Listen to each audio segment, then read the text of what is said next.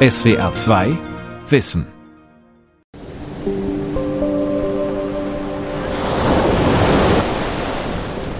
Also wenn man schwimmt und man einen Schluck Wasser nimmt, einen Schluck Salzwasser, kann man dann vielleicht eine Million Zellen gerade geschluckt haben. Nun sind das alles freundliche Meeresbakterien, fast alles. Die scheren sich eigentlich gar nicht um den Menschen und äh, tun uns auch nichts. Im Gegenteil, die halten das Meerwasser sauber. In Antje Boetius haben Meeresbakterien eine leidenschaftliche Fürsprecherin. Wo sie kann, macht die renommierte Tiefseeforscherin und Leiterin des Alfred Wegener Instituts in Bremerhaven aufmerksam auf die unschätzbare Bedeutung der Mikroben. Sie reinigen die Meere von Erdöl, Methan und Plastik. Außerdem produzieren Mikroben Sauerstoff, den wir zum Leben benötigen.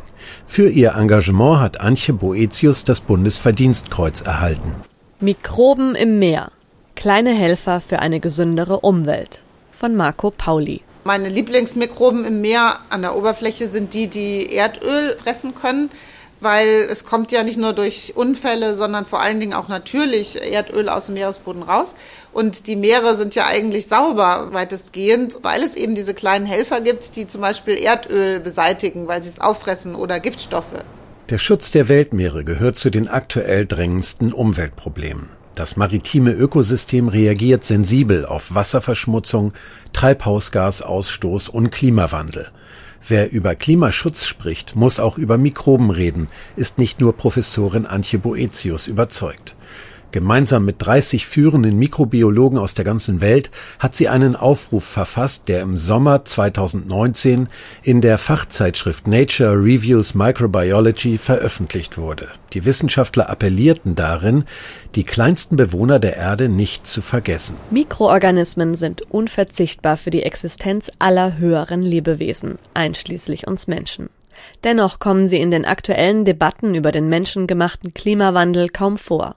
Um zu verstehen, wie der Klimawandel funktioniert und was er für uns bedeutet, müssen wir die Rolle der Mikroorganismen aber mit betrachten.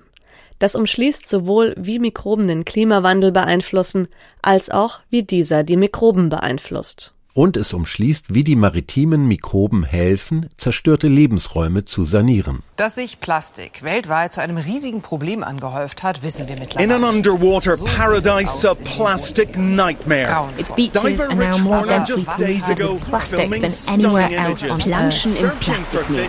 Etwa 10 Millionen Tonnen Plastik landen jährlich in den Meeren, Tendenz steigend. 99 Prozent davon schwimmen im Meer, nur ein Prozent bleibt an der Oberfläche. 150 Millionen Tonnen Kunststoff im Meer gelandet. Große Plastikteile bilden in allen Ozeanen riesige Strudel. Mikroplastik, das sind Teile, die kleiner sind als 5 Millimeter, schwimmt überall. Die Menge an Mikroplastik soll Schätzungen zufolge schon halb so groß sein wie die Menge an Plankton, das lebenswichtig ist als Nahrungsmittel für viele Meeresbewohner. Ein Verhältnis von 1 zu 2. Die Mengen, die da draußen sind, die sind so unvorstellbar groß. Es driftet ja in allen Höhenbereichen und das kann man so nicht einsammeln. Das wird nicht funktionieren. Professor Wolfgang Streit leitet die Abteilung für Mikrobiologie und Biotechnologie an der Universität Hamburg. Mit seiner Forschungsgruppe sucht er nach Bakterien, die in der Lage sind, Plastik abzubauen, auch in den Tiefen des Meeres. Doch Plastik ist nicht gleich Plastik. Es gibt weit über 30 verschiedene Plastiksorten. Es gibt aber nur so etwa sieben, acht Plastiksorten, die global eingesetzt werden, in großen Quantitäten produziert werden. Wolfgang Streits Forschungsteam hat bereits Bakterien gefunden, die auf eine bestimmte Art Plastik spezialisiert sind. Wir haben in den letzten Jahren mit einer der größten Kollektionen an Enzymen etabliert, die Polyethylenterephthalat abbauen. Das ist also das Zeug, aus dem die Plastikflaschen, die PET-Flaschen hergestellt sind und auch viele andere Materialien. Die Bausteine, aus denen die PET-Flaschen aufgebaut sind, bieten also Nährstoffe für die Mikroorganismen. Das Problem ist aber, dass diese Polymere eben sehr stabil sind und die Mikroorganismen auch ihre Schwierigkeiten haben, die zu knacken. Die Geschwindigkeit, mit der die bisher gefundenen Mikroorganismen das Plastik fressen, ist langsam. Doch Wolfgang Streit und seine Mitarbeiterinnen und Mitarbeiter suchen weiter. Er führt in die Laborräume des Hamburger Instituts. Äh, Sie merken, die Temperatur ist schon hoch. Ne? Das ist ein Inkubationsraum, 37 Grad. Davon haben wir mehrere. Und da reichern wir verschiedene Mikroorganismen an, aber nicht als Einzelorganismen, sondern im Konsortium. Uns interessiert es gar nicht, wer da wirklich drin ist. Hauptsache, die bauen die Polymere ab. An den Wänden des Labors halten mehrere greifarme Reagenzgläser mit Bakterien in Bewegung, wie im Meer. Wir wollen nicht, dass sich die Fasern und äh, Polymere nur unten absetzen, sondern die müssen einfach in der Lösung bleiben, damit die dann auch äh, abgebaut werden können. Professor Streit hält eine kleine durchsichtige Petrischale in der Hand. Hier werden die Mikroben in einem Nährmedium vervielfältigt. Darauf haben Sie verschiedene Organismen, die Polyethylentereftalat, also PET, abbauen. Man sieht denen das jetzt nicht, nicht an. Wenn ich diese Organismen aber aufschließe und auf so eine Petrischale packe, die jetzt entweder so eine PET-Folie drin hat oder PET-Nanopartikel drin hat, dann sehen Sie, hauen die Enzyme da so ein Loch rein und bauen das Zeug ab. Tatsächlich ein kleines Loch in einer hauchdünnen Folie. Das sind dann die für uns interessanten Kandidaten, die diese Höfe machen und mit denen können wir dann weiterarbeiten. Die Mikrobiologen um Wolfgang Streit können gemeinsam mit Verfahrenstechnikern theoretisch große Mengen solch geeigneter Kandidaten heranzüchten und dann ab ins Meer? Das geht nicht, weil wenn man ganz ehrlich ist, gibt es nur für zwei von den meist benutzten Plastiksorten ähm, Enzyme.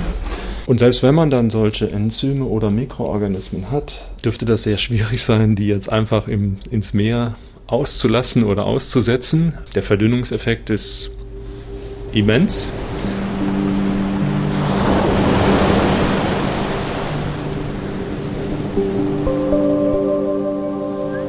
Doch die Suche geht weiter. Schließlich verbergen sich unter der Meeresoberfläche unzählige mikrobielle Geheimnisse.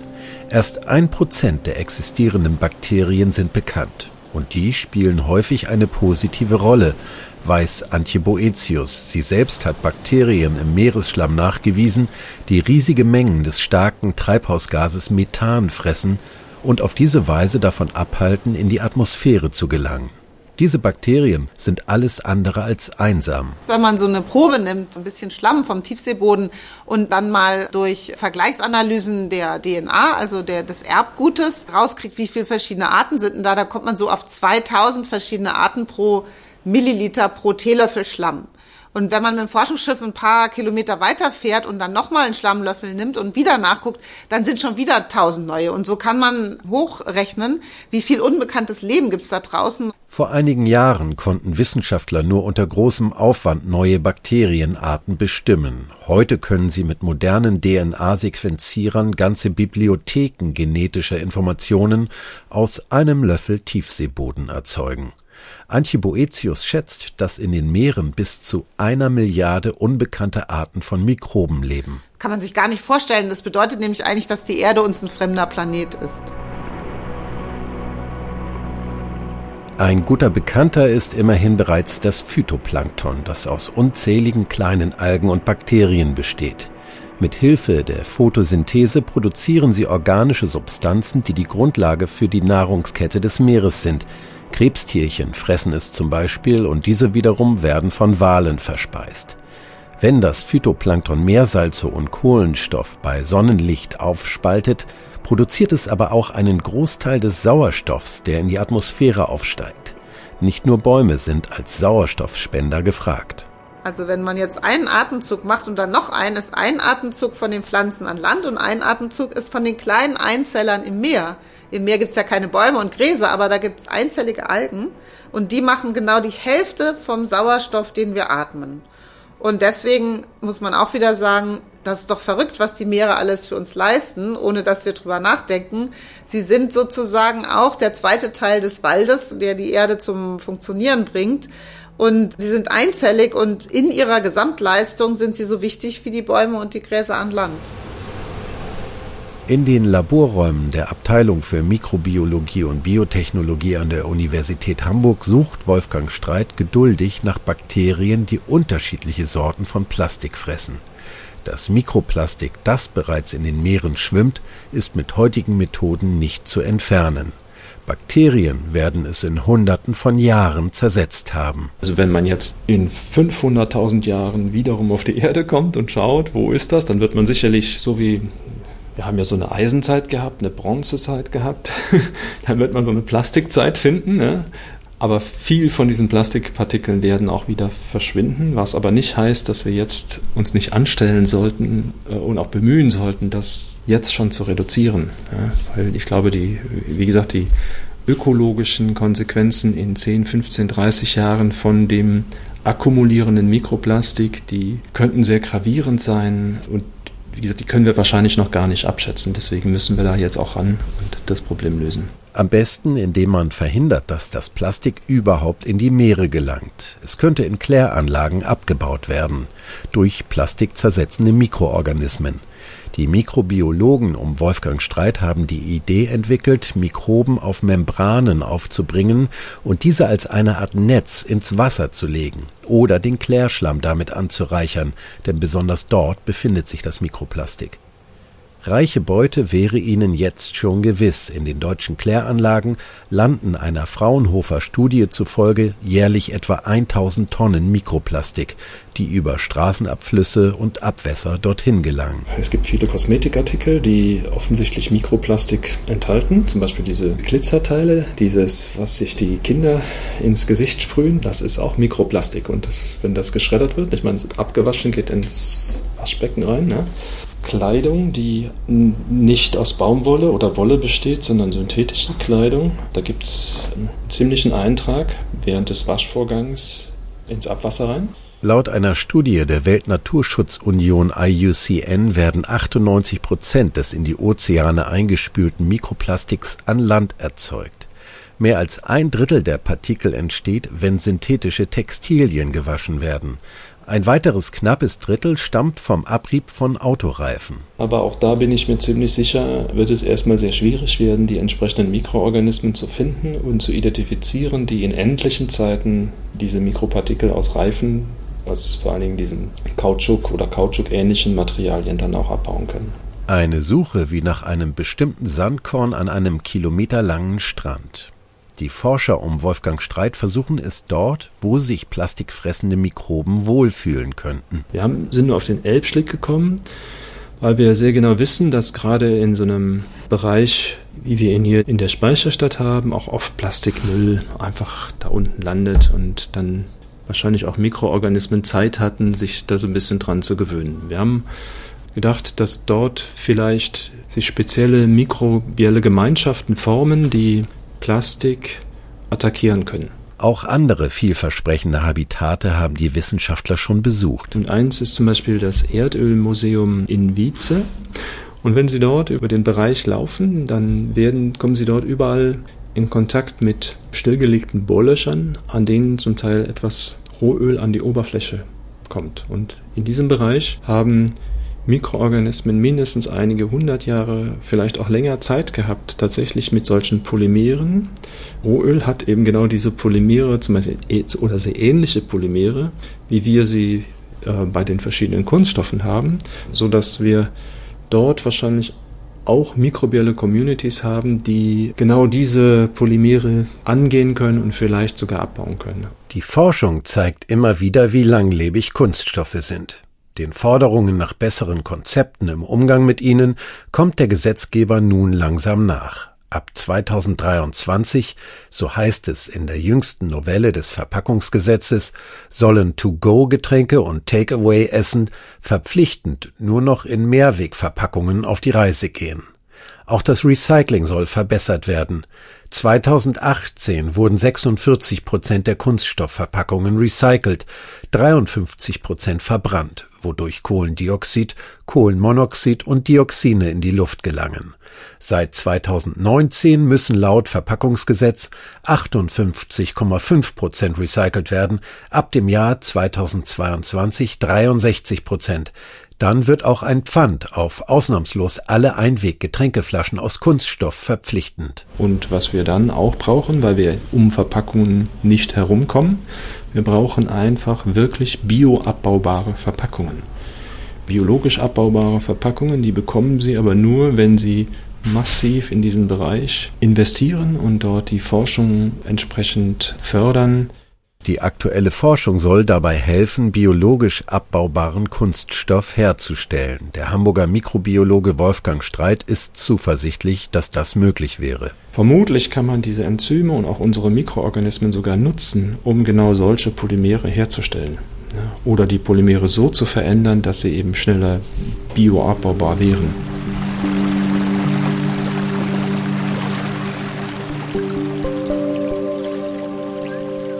In einer Online-Umfrage des Meinungsforschungsinstituts YouGov aus dem Jahr 2019 gab jeweils die Hälfte der Bürgerinnen und Bürger in Deutschland und Großbritannien an, dass sie die Verschmutzung der Weltmeere als eines der wichtigsten Umweltthemen ansehen.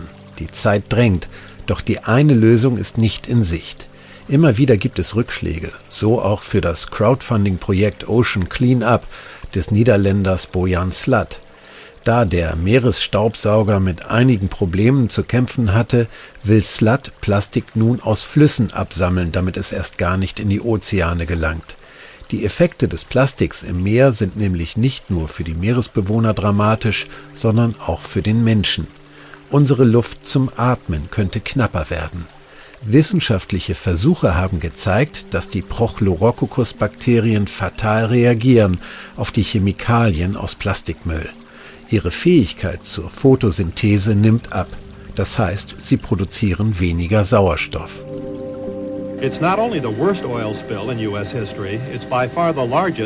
Verschmutzungen durch den Menschen schädigen das Ökosystem der Meere oft nachhaltig. Noch heute ist es so, wenn Sie in dieser Region nach Öl suchen, finden Sie dieses Öl. Der Meeresbiologe und Greenpeace-Aktivist Dr. Christian Bussau spricht über die Folgen der wohl schlimmsten Ölkatastrophe. Vor 32 Jahren lief der Tanker Exxon Valdez vor Alaska auf Grund. 39.000 Tonnen Öl ergossen sich ins Meer und viel davon findet sich immer noch dort. Das kommt daher, weil in dieser Region die ölabbauenden Bakterien nur wenig oder gar nicht aktiv sind, weil die Temperaturen so gering sind, weil sie oft unter Null sind. Das heißt, hier können diese Bakterien kaum das Öl abbauen in Regionen, wo wir wärmere Temperaturen haben, wie zum Beispiel beim Unfall der Deepwater Horizon im Golf von Mexiko durch BP verursacht damals, da ist es so, dass schon nach wenigen Jahren viel Öl, fast alles Öl abgebaut ist. Das kommt durch die ölabbauenden Bakterien, die tatsächlich, ja, man kann sich das tatsächlich so bildlich vorstellen, die in der Lage sind, dieses Öl zu fressen und zu verdauen und dann abzubauen, sodass es aus der Natur entfernt wird. In der Tiefe des Meeres leben zwar weniger Mikroben, aber immer noch tausende Zellen pro Milliliter. Größer wird ihre Anzahl dann wieder im Meeresboden.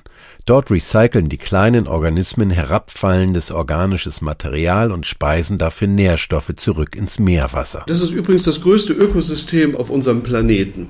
Das Meer bedeckt zwei Drittel der Erdoberfläche und 70 Prozent dieses Meeres ist Tiefseemeeresboden.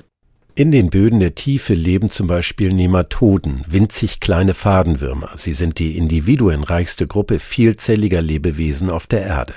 Auf zehn Quadratkilometer Tiefseeboden kommen eine Billion Nematoden. Sie sondern einen Schleim ab, mit dem der Boden verklebt wird. Sodass der Tiefseemeeresboden mitnichten so aussieht wie ein Haufen Mehl. Nein, es sieht tatsächlich aus wie eine Netzwerkstruktur. Und in dieser Netzwerkstruktur finden Bakterien eine hervorragende Lebensbedingung.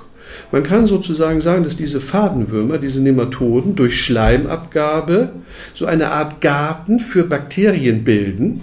Jedes Gramm Meeresboden enthält durchschnittlich eine Milliarde Zellen. Das vielfältige Mikrobenleben spielt sich zum größten Teil in den oberen zwei Zentimetern Boden ab.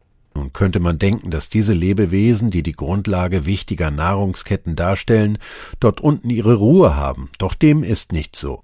Christian Bussau legt eine Art Stein auf den Tisch, der wie ein erdiger Selleriekopf aussieht, ein Manganknollen. Die liegen in der Tiefseeebene so in rund 4000 Meter Tiefe. Und in naher Zukunft wird die Wirtschaft und die Politik sicherlich ihre Pläne umsetzen, diese Manganknollen, die sind so Blumenkohl groß, aus der Tiefsee hochzuholen, weil hier seltene Metalle drin sind, wie zum Beispiel Kobalt. Kobalt braucht man für die Hightech-Industrie, man braucht sie zum Beispiel für Batterien, für Lithium-Ionen-Batterien. Lithium-Bohnen-Batterien findet man heutzutage überall in der Hightech-Industrie. Und Kobalt, das ist ein Metall, das finden Sie auch in Computern, in Laptops, in Handys. Manganknollen sind sehr alt. Sie entstehen, indem sich Metallverbindungen rund um einen Keim, etwa einen Muschelsplitter oder einen Fischzahn, ablagern. So wachsen sie extrem langsam heran, etwa fünf Millimeter in einer Million Jahre, bis sie zur Knolle werden. Alle großen Industrieländer drängen in die Tiefe, um sie womöglich bald heraufzuholen. Deutschland hat bei der Internationalen Meeresbehörde die Lizenz für ein Abbaugebiet im Pazifik gekauft. Es liegt zwischen Mexiko und Hawaii. Im Moment geht es nur um Forschung. Das heißt, man erforscht, wie kann dieser Abbau stattfinden und welche Auswirkungen hat der. Aber jedem muss klar sein, wenn Länder wie Deutschland 50 Millionen Euro investieren in die Erforschung von Zukunftstechnologien, dann will man das auch umsetzen. Ein erster Test für den industriellen Abbau hat gerade stattgefunden. Von einem Schiff aus wurde ein Gerät, ein sogenannter Kollektor, ins Wasser gesetzt, der in 4500 Metern Wassertiefe Manganknollen vom Meeresboden geholt hat. Dieser Kollektor spritzt dafür mit einem Wasserstrahl auf die Knollen, die dadurch hochtreiben und dann in das Gerät gesaugt werden. Die dabei entstehende Sedimentwolke bleibt relativ nahe am Meeresboden, breitet sich jedoch seitwärts kilometerweit aus. Christian Bussau hat ein früheres Forschungsprojekt begleitet, bei dem die Auswirkungen des Tiefseebergbaus untersucht wurden. Mit einem Flug, der so 20 Meter breit war und so 5 Meter tief war und wir haben den damals äh, über das Meer gezogen. Wir entzeugten da eine Trübungswolke, die riesengroß war. Der Abbau wirkte sich auf die gesamte Meereszone aus. Und man stellt fest, dass langfristig Viele Tierarten verschwinden aus dieser Region, dass auch bei den wirbellosen Tierarten wir nach Jahren noch Veränderungen feststellen können, also von den Kleintierenarten, sondern dass ein Abbau in der Tiefsee von Manganknollen großflächig so starke negative Auswirkungen hat auf dieses Ökosystem, dass man das eigentlich nicht befürworten kann. Also man muss sagen, aus wissenschaftlicher Sicht ist es nicht zu verantworten, Manganknollen abzubauen. Zu Zeiten der Erdölkrise in den 1970er Jahren gab es bereits erste Versuche, Manganknollen nach oben zu holen. Noch immer sind die Spuren der Abbaugerätschaften deutlich am Meeresboden zu erkennen, so als sei gerade erst ein Bagger durchgefahren. Dabei war das nur ein kleiner Test im Jahre 1978. Deutschlands wohl bekannteste Meeresforscherin Antje Boetius warnt vor einem zukünftigen Abbau. Die Böden der Erde ließen sich mit unserer Haut vergleichen. Und wenn man aber an dieser Haut kratzt, wenn man sie zerstört, aufreißt, dann ist das auch wie bei unserer Haut. Dann haben wir eine Wunde, dann können Krankheitserreger reinkommen oder im Falle vom Erdboden oder dem Meeresboden einfach Leistungen verloren gehen, auf die wir uns verlassen, ohne drüber nachzudenken.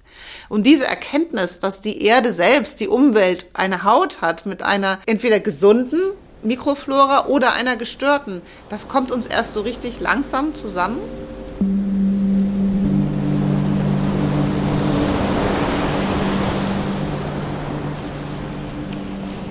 Die Ozeane sind ein sensibles Ökosystem. Wird es gestört, betrifft das uns Menschen. Die Ozeane sind auch ein wichtiger Puffer im Klimasystem. Sie und die Mikroben in ihnen nehmen einen großen Anteil CO2 aus der Atmosphäre auf.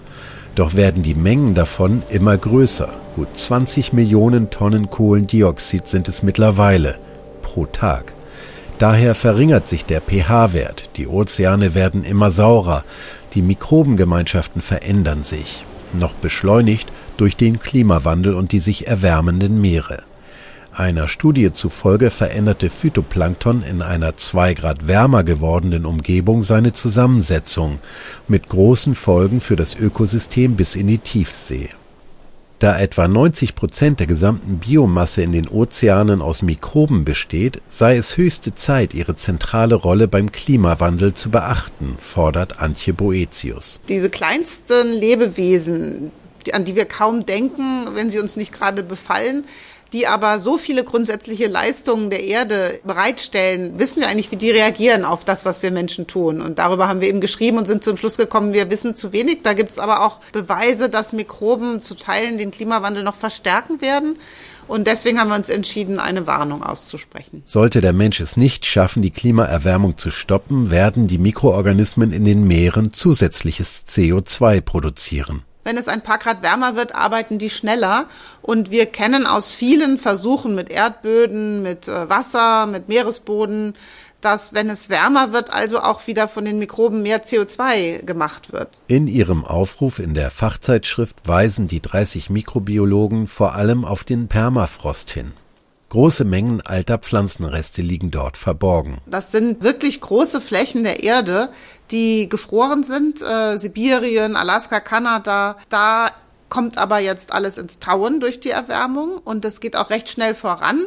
Und was dort gefroren liegt im Permafrost ist insgesamt fast zweimal so viel Kohlenstoff, wie schon in der Atmosphäre ist. Das sind also erhebliche Mengen. Wenn man sich vorstellt, es würde alles auftauen, dann haben wir wirklich Probleme, weil das sind dann nochmal mehrere Grad Durchschnittstemperatur global obendrauf.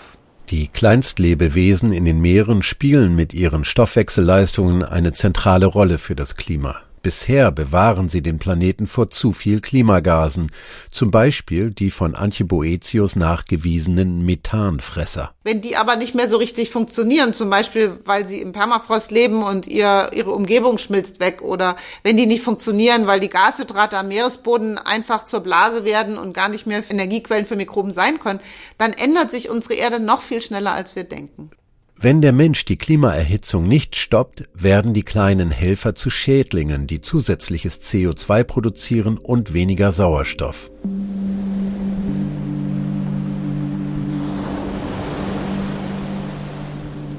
Mikroben in den Meeren vollbringen in einer intakten Umgebung Leistungen, von denen alle Lebewesen auf dem Planeten profitieren. Die Menschen weltweit könnten schon bald zum Beispiel auf die Bakteriophagen angewiesen sein, Viren, die Bakterien kapern und sie von innen zerfressen.